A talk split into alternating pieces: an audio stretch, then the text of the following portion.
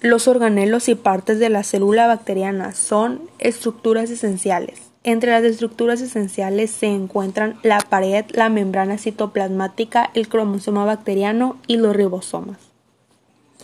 Pared celular es la capa más externa de la célula bacteriana, la que le confiere rigidez y forma uno de los componentes fundamentales de la misma es el peptidoglicano. Algunas bacterias como los microplasmas no tienen esta estructura. Membrana plasmática. Se encuentran debajo de la pared, en la misma están incluidos todas las estructuras y orgánulos vitales.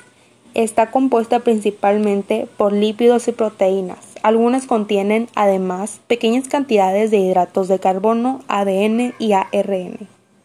Funciones de la membrana plasmática. Actúa como orgánulo limitante, concentra los nutrientes en el interior de la célula y excretando los productos de desecho lugar donde se biosintetizan determinados constituyentes celulares de la pared y la cápsula. Localiza ciertas enzimas generalmente del metabolismo energético.